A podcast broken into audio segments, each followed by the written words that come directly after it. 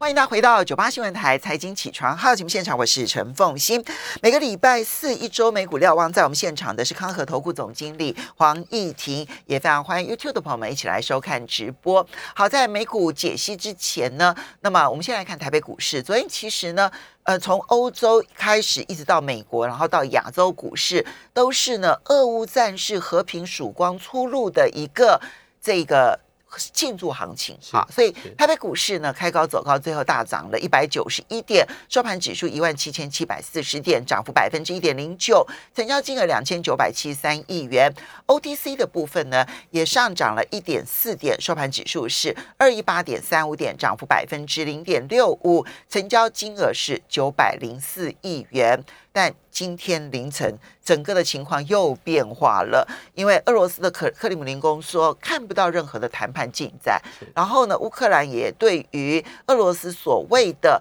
从基辅还有北方的车尼格尔的这个部分的撤军呢，表示说他们其实只是在轮调而已，重新部署而已。好，所以战争的情势还很严峻。那今天美国股市还有欧洲的法国、德国都下跌的，如何看待？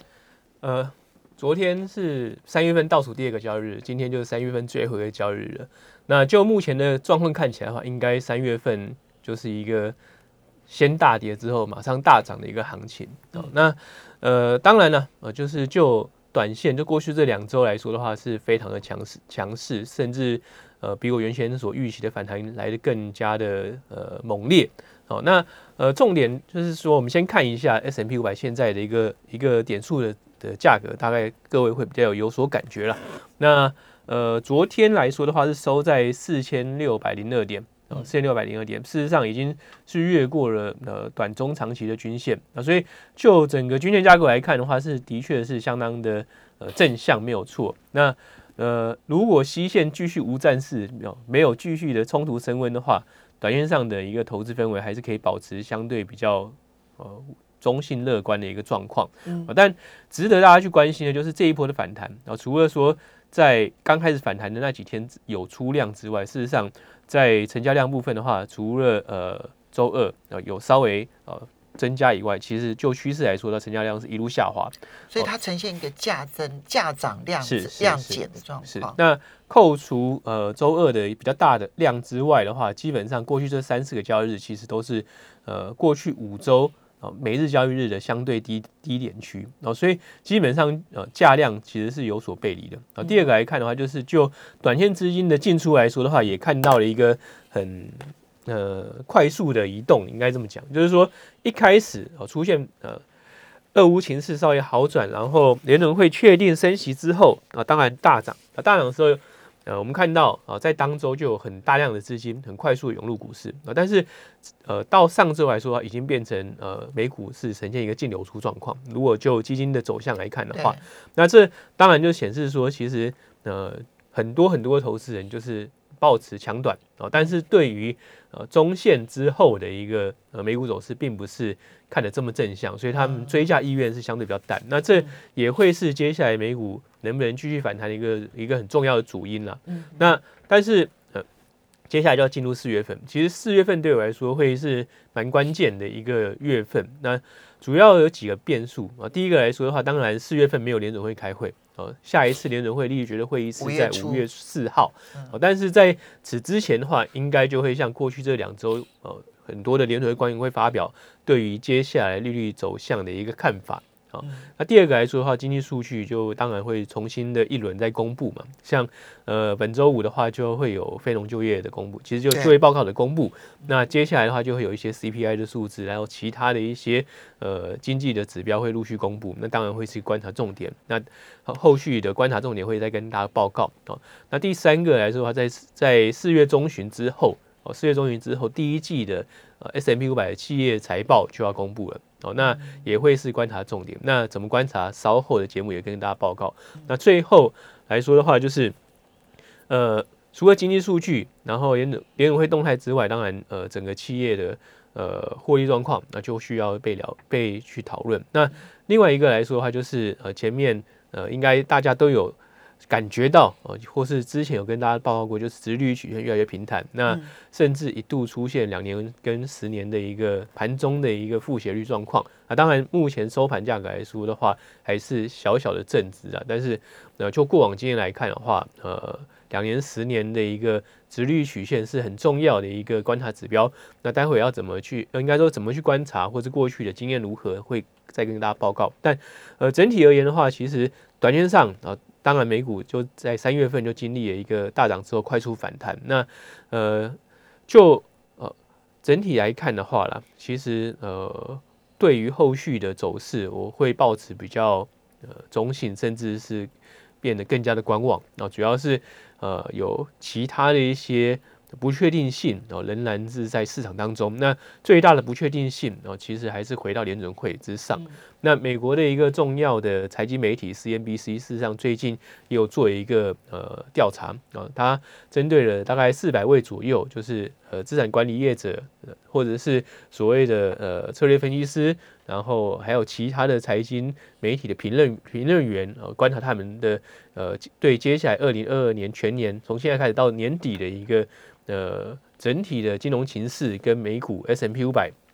的一个看法，对于整体的金融情势来看的话，他们其实现在最担心、认为最大的风险呢，其实有呃四十六个 percent 的受访者认为联准会的货币政策的错误哦，会是当前最大的风险。好，那这错误其实已经酝酿已久了，因为去年呃，基本上整个下半年联总联总会说对通膨抱持一种。呃不相信通膨会持续很久的状况，不断的告诉我们这是暂时性，暂时性。然后年底的时候出现一个法家湾，哦，那很快的三月份就做了第一次升息，那其他的回收资金动作也正在快速的进行当中。那所以联准会在货币政策，啊，应应该说因应通膨啊所带来所应对的货币政策，在一开始的起跑点上看起来有落后通膨的一个状况。那它要能够压抑通膨的话，就必须去更。加速的去呃回收资金，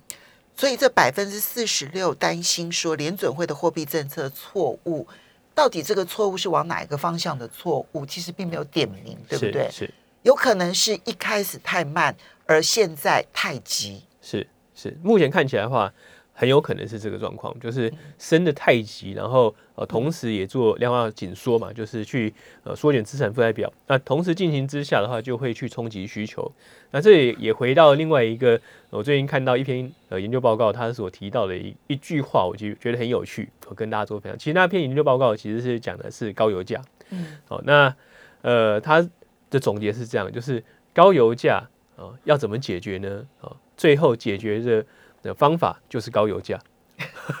这个很很吊诡，对不对？我懂他的意思，就是说，当油价太高的时候，就会让大家需求放缓、减少，最后在没有需求之下的话，油价就会回到均值。那其实因为高通膨也是如此，就是当最终的需求被压抑、消失，因为物价涨太高而导致需求下滑的时候，就解决通膨。是是，但这需要时间。那呃，要怎么缩短时间呢？呃，联准会的货币政策就会是一个很重要的一个呃应对的因子哦，就是说，假设它很快速的回收资金去冲击到实体经济的需求跟动能的话，那很自然的需求下降，物价就会往下走，然后这当然会是一个很痛苦的过程。可是，如其实我看到最近其实有不少的投资专家已经开始有这样子的一个说法出来了，就是高油价只有在需求下滑的时候才能够解决它。是那。高通膨也只有在需求下滑的时候能够解决它，可是那就意味着背后可能需要经过一段经济衰退期。是的，是的，所以那会是相当痛苦的，没错。对，哈。那假设这样的一个论点是呃成立的，那那联准会其实目前看起来啦，我认为联准会的态度已经跟。过去有很大的扭转，那其实，在金融海啸之后，一直到疫情爆发之后，其实市场都认为，当市场重挫的时候，联准会出手相救。对，所以对于市场的下跌，反而是呃完全没有警戒心啊，认为说，反正到 eventually 就最后最终联准会就会出手释放资金，哦，让呃市场出现一个撑盘动作，所以才会有在连呃金融海啸之后，一直到疫情之后都出现。下跌之后大量买进的一个状况，好，那这样的一个状况呢，也许呃，在现在这个环境会出现改变，因为联准会其实在三月份的利率决策会议之后，那联准会的官员出来所提出的各项论点，其实都很很强调，或者是说很明确的指出，联储会现在关心的不是经济，嗯，好，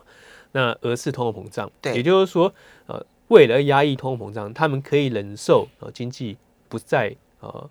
快快速成长，或者是。呃，至少啦，那目前看起来就业市场其实是相当相当稳定的。哦，其实从呃上个月所公呃这个月初所公布上个月的就业非农就业也好，或者是昨天所公布的三月份的 ADP，都显示说美国的就业市场是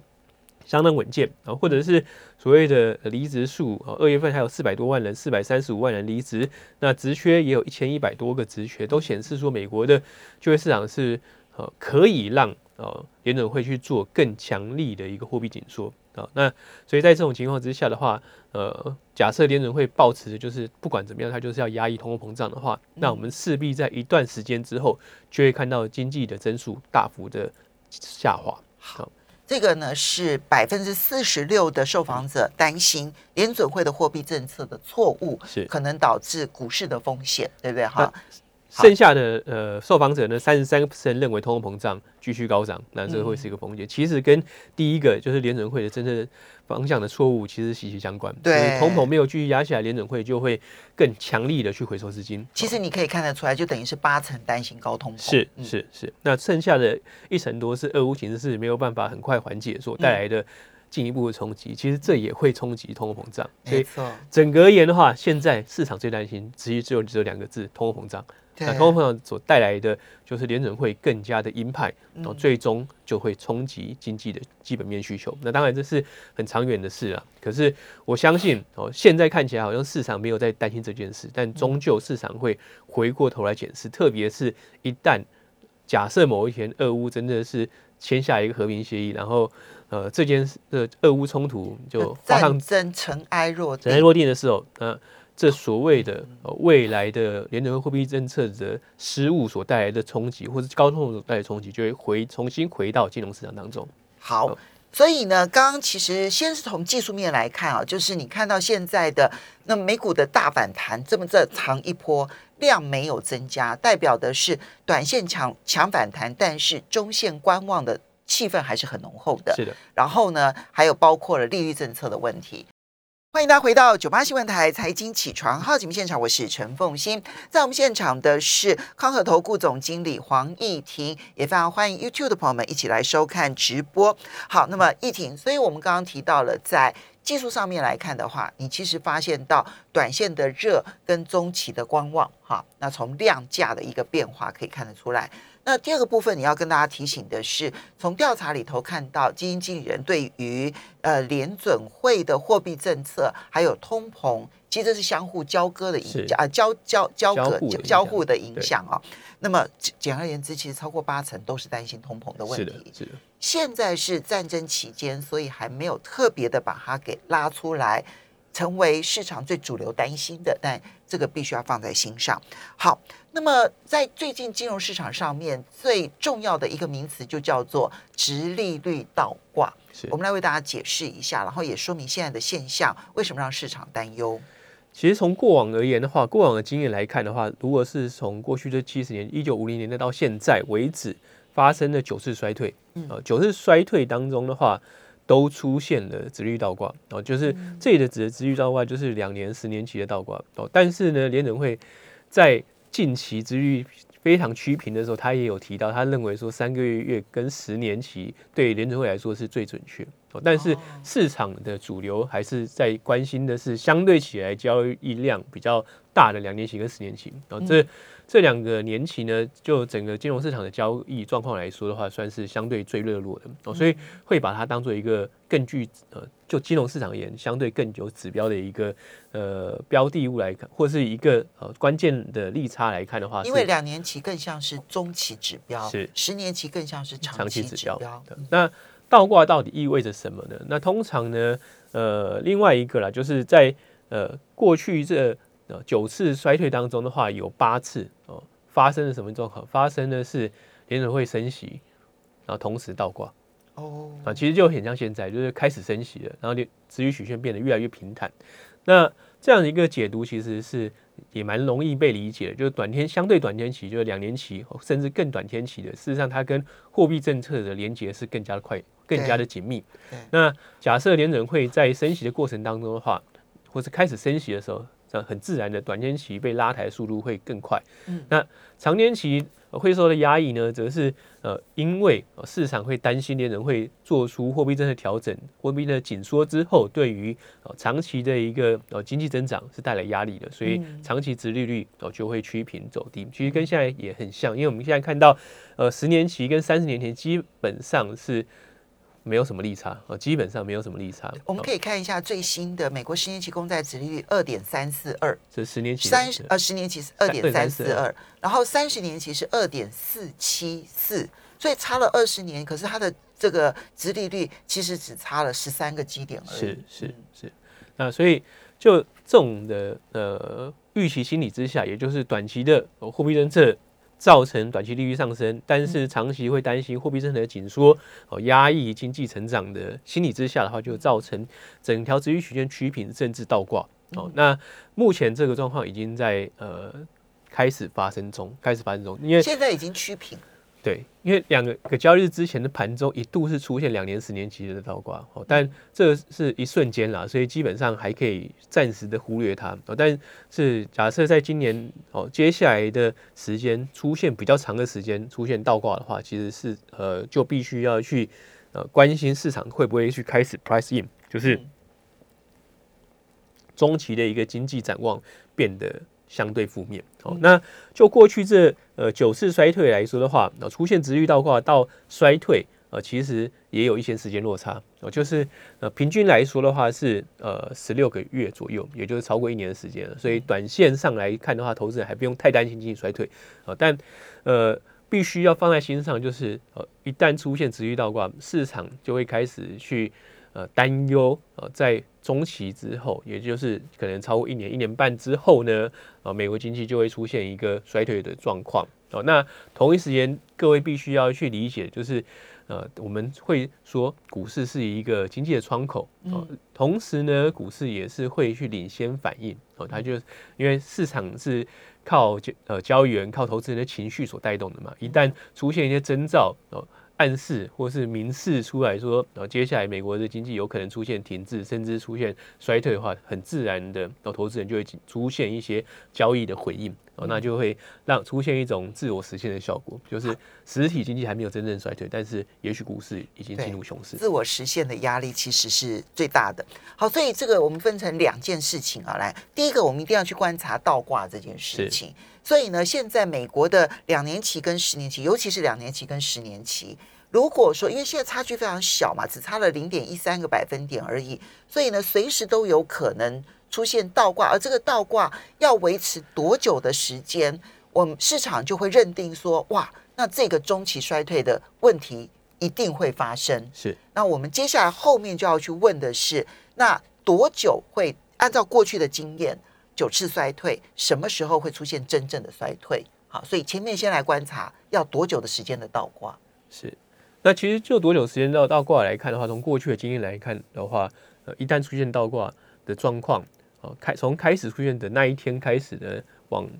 再往前推，哦，经验来看的话，最快是六个月，嗯，六到九个月，啊，那最长是二十四个月，就是两年内基本上就会出现衰退。哦，所以这必须大家放在心上。当然，是六个月到两年，还是要去看待，就是说哦，当时的一个时空背景。那目前来看，就现况而言，现况也美国的经济数据还算是比较强的，还算是比较强的。所以，也许它的时间会呃，可以有比较大的一个缓冲期，比较长的缓冲期去。看待下一次衰退发生，但是接下来从现在开始到接下来两三季，特别是进入三四季之后，也就是联准会货币政策调整哦，开始逐渐的反映在实体经济之上，就必须要去看待经济数据的变化。也就是今年下半年，特别是三四季之交的时候，那时候的经济数据就会变得更加的关键。所以现在也许还有强反弹，就呃第二季可能还 OK，可是你担心的是，当联准会资金收的越多，是那个。流动性减少的效应就会出现了，是那时候是要注意的。好，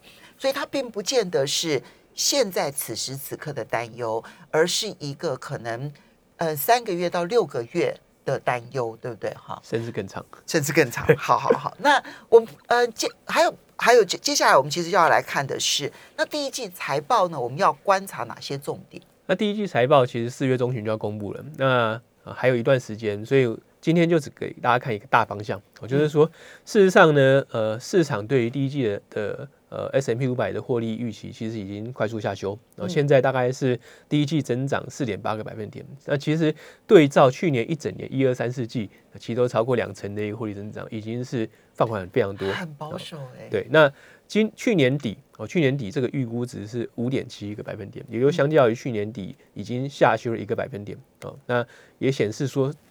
在经历了联准会的货币政策的调整，呃，经历了俄乌冲突，经历了高通膨可能影响哦消费信心之后，那我们看到市场已经对于呃第一季的企业会议出现了非常明显的下修。嗯，哦，那呃另外一个就是企业本身哦，事实上也看得相当保守。哦，那那呃到目前为止呢，有六十六家的 S M P 五百的企业给出了负向的获利指引。